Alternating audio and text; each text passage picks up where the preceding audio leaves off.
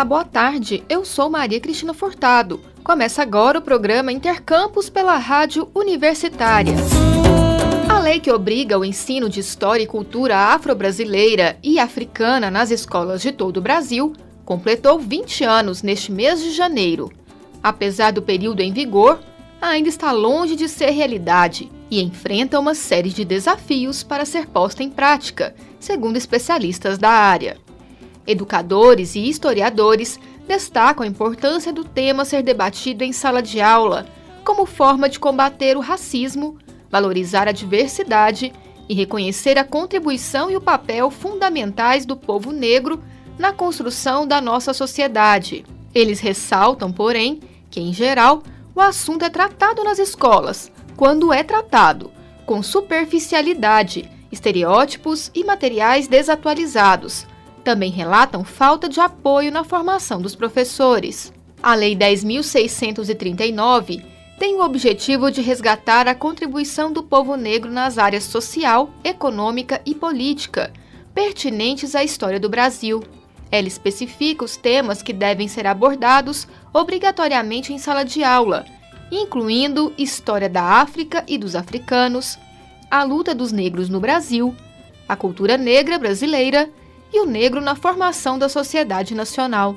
Esses conteúdos devem ser dados no âmbito de todo o currículo escolar, em especial nas áreas de educação artística e de literatura e história brasileiras. A lei modificou a Lei de Diretrizes e Bases, LDB, da Educação Nacional, que define os conteúdos obrigatórios que devem ser desenvolvidos pelas escolas, tanto da rede pública quanto da rede privada. A LDB também traz orientações como a de que o ensino considerar o pluralismo de ideias, respeito à liberdade e garantia de padrão de qualidade. O professor da Universidade do Estado da Bahia, UNEB, Wilson Matos, que leciona nas disciplinas Teoria da História e Historiografia, diz que não há história e história afro-brasileira. Para ele, história é uma só. O professor explica que essa noção é essencial na construção de uma sociedade antirracista por reconhecer a importância da diversidade do país e ajudar na integração de pessoas negras em espaços em geral negados a elas. Quando é abordado na sala, Matos pondera que é tratado com superficialidade, estereótipos e materiais desatualizados. A especialista em educação do Itaú Social, Juliana Iade, defende que o trabalho de transmitir este conhecimento aos alunos deve começar pela formação adequada dos docentes já na graduação. Ela também cobra mais atuação das secretarias de educação, que devem oferecer formação continuada aos professores em atividade. A professora Lavínia Rocha, que leciona história em duas escolas privadas em Belo Horizonte, opina que falta incentivo. Segundo ela, muitos colegas acabam se informando e se formando por conta própria, porque se interessam pelo tema mas ressalta que é difícil se manter atualizado se não houver estímulo das secretarias de educação. Para um professor que trabalha 40 horas por semana, que precisa preparar aulas e corrigir provas, não resta muito tempo livre para estudar. Professora Lavínia lembra que aprendeu pouco sobre África e do contexto afro-brasileiro durante sua licenciatura, e foi só durante o processo de descobrimento de sua identidade racial que aprofundou seus conhecimentos sobre o assunto.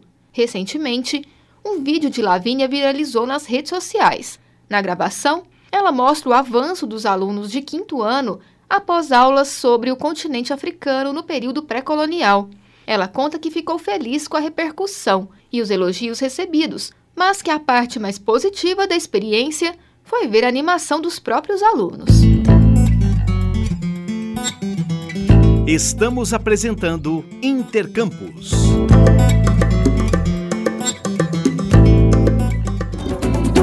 Fato marcante das últimas semanas foi a reunião do presidente Lula com os reitores das universidades federais do país.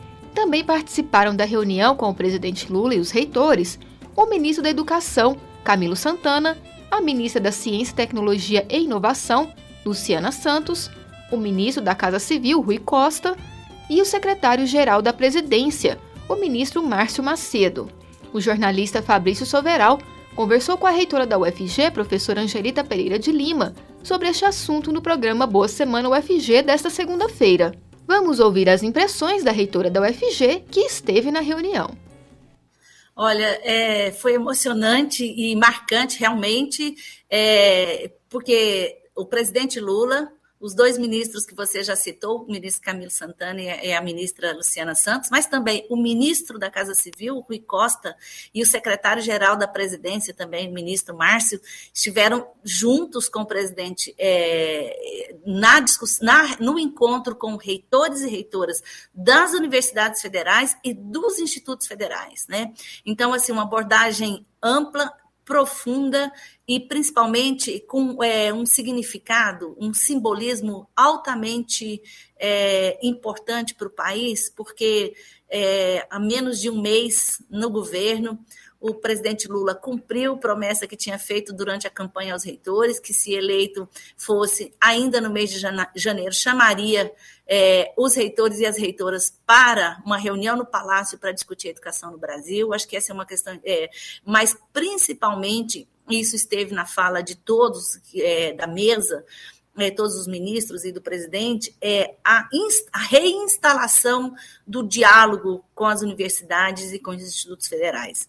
O, o presidente Lula começa a sua é, sua fala, dizendo é, é, ser incompreensível um, um, é, a, um, um, governo, um Estado não se reunir com reitores durante quatro anos, é, e aí ele, ele faz uma frase é, de, emblemática, né, que é bem do, do, do estilo é, comunicacional do presidente, que diz assim: este é um encontro com a civilização, ou seja, em oposição à barbárie, em oposição ao discurso do ódio, em oposição à, à desinformação e às fake news. É, este é um encontro que representa um encontro com a civilização, com a ciência, com a tecnologia, com a educação. Né?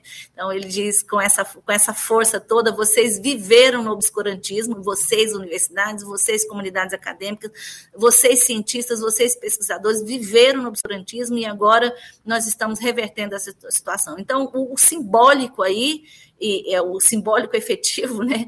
É, é, é, é, o protagonismo, é a devolução, na verdade, nós nunca perdemos esse protagonismo, mas, assim, do ponto de vista simbólico, a devolução do protagonismo das universidades, dos institutos federais, no que, no que se refere à definição das políticas de educação, mas principalmente ao papel da educação e protagonismo das universidades para o projeto de Brasil, o projeto de educação para o projeto de Brasil, que, ao fim e ao cabo, tem duas grandes vertentes apresentadas pelo presidente, né, que é a superação é, da desigualdade no país, e, e, com isso combate à fome, e a superação e a ampliação, quer dizer, a transformação do país, é, do Brasil num país desenvolvido. Ele diz o Brasil tem que ser, deixar de ser um país de, é, é em desenvolvimento, eternamente em desenvolvimento, tem que ser um país desenvolvido. O Brasil tem que ser, deixar de ser o país da desigualdade, é desigualdade de gênero, é desigualdade social, é desigualdade racial, e ele faz essa é, é, lista é, os rankings de desigualdade do país. E aí ele, ele diz importantíssimo, né?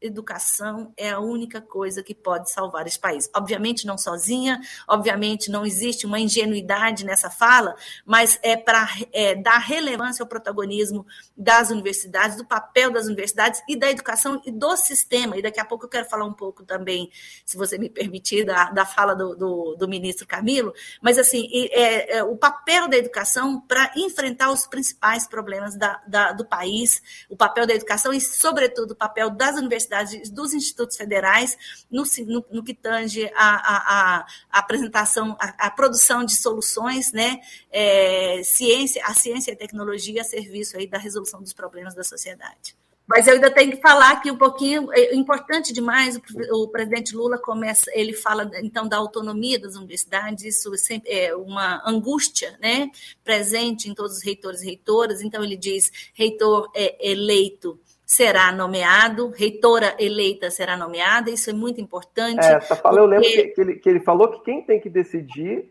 né, quem é a, comunidade, acadêmica, é a comunidade acadêmica, né? O modo como isso vai se dar não está especificado ainda, né? mas é, o compromisso com a autonomia, e o compromisso com a autonomia, autonomia é uma palavrinha importante, capciosa, Poder que autonomia quer né? dizer, na, na ponta requer responsabilidade. Então, da autonomia, mas a, o respeito à autonomia das universidades, não à toa, ele faz uma homenagem e diz que com cinco anos de atraso, é, o Estado faz uma homenagem ao reitor cancelier da UFSC, que é, vítima aí de um ataque, de ataques e condenações sem apurações, né, pelos órgãos de controle, é, já naquele momento ali do surgimento da Lava Jato, é, e, e, o reitor, é, num ato de desespero, se é, é, ceifou a própria vida, é, e isso institucionalmente o Estado sequer né, prestou uma homenagem a este, a este reitor, então ele recupera isso para fazer a discussão também da autonomia e, e aí o grande desafio, um, um grande desafio que o ministro lançou para os reitores e reitoras é que as universidades precisam desvendar o mundo do trabalho, ajudar o Estado a desvendar esse mundo do trabalho e se preocupar com os problemas sociais. Então, o desafio é imenso. Então, o ministro Camilo, é, obviamente falou antes do, do, do presidente, é, é, diz o seguinte: primeiro, reafirma a disposição do diálogo, o presidente Lula também diz: todo ano nós teremos, retomaremos as reuniões com os reitores, pelo menos uma vez por ano. Ele não falou pelo menos, mas é, porque as instituições, as Andifes e as, as instituições acabam se reunindo também com o Estado, né?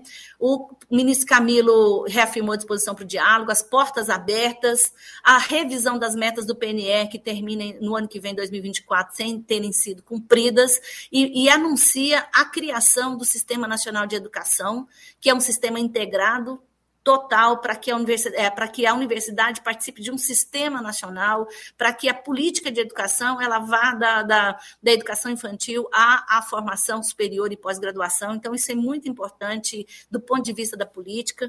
É, ampliação e oferta de vagas está no radar do, do, Ministério da Educação para o ensino superior, porque isso é uma defasagem. O Brasil é um dos piores, é, é, está entre os piores países em termos de, é, é, por faixa etária, qualquer das faixas, quaisquer das faixas etárias, o Brasil é o que tem menor presença, ou está bem na, lá no, no final do. Né, é, de presença de é, é, passagem pelo ensino superior. Né? Então, a ampliação e oferta de vagas, combate à evasão, que está no nosso radar, né? e principalmente agora as questões mais práticas, né? principalmente não, mas são importantes para que nós deixemos de ser reféns, estarmos reféns do déficit orçamentário, como eu tenho dito sempre, né?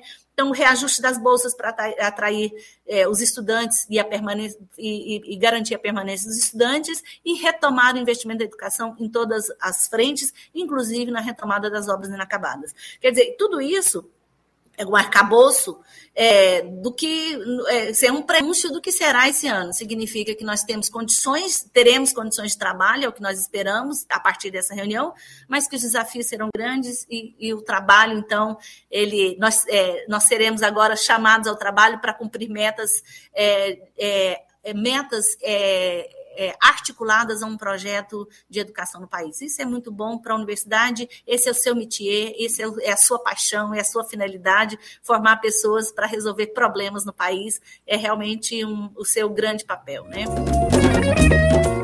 O Intercampus de hoje fica por aqui. Voltamos na quinta-feira ao meio-dia. Nossa programação você acompanha pelo rádio nos 870 AM, pela internet no site radio.fg.br ou pelo aplicativo MinUFG. A seguir, temos mais jornalismo com Universitário em Forma. Nos trabalhos técnicos de hoje, contamos com Ana Cláudia Rezende e Tiago Damaso. Obrigada pela audiência e até mais!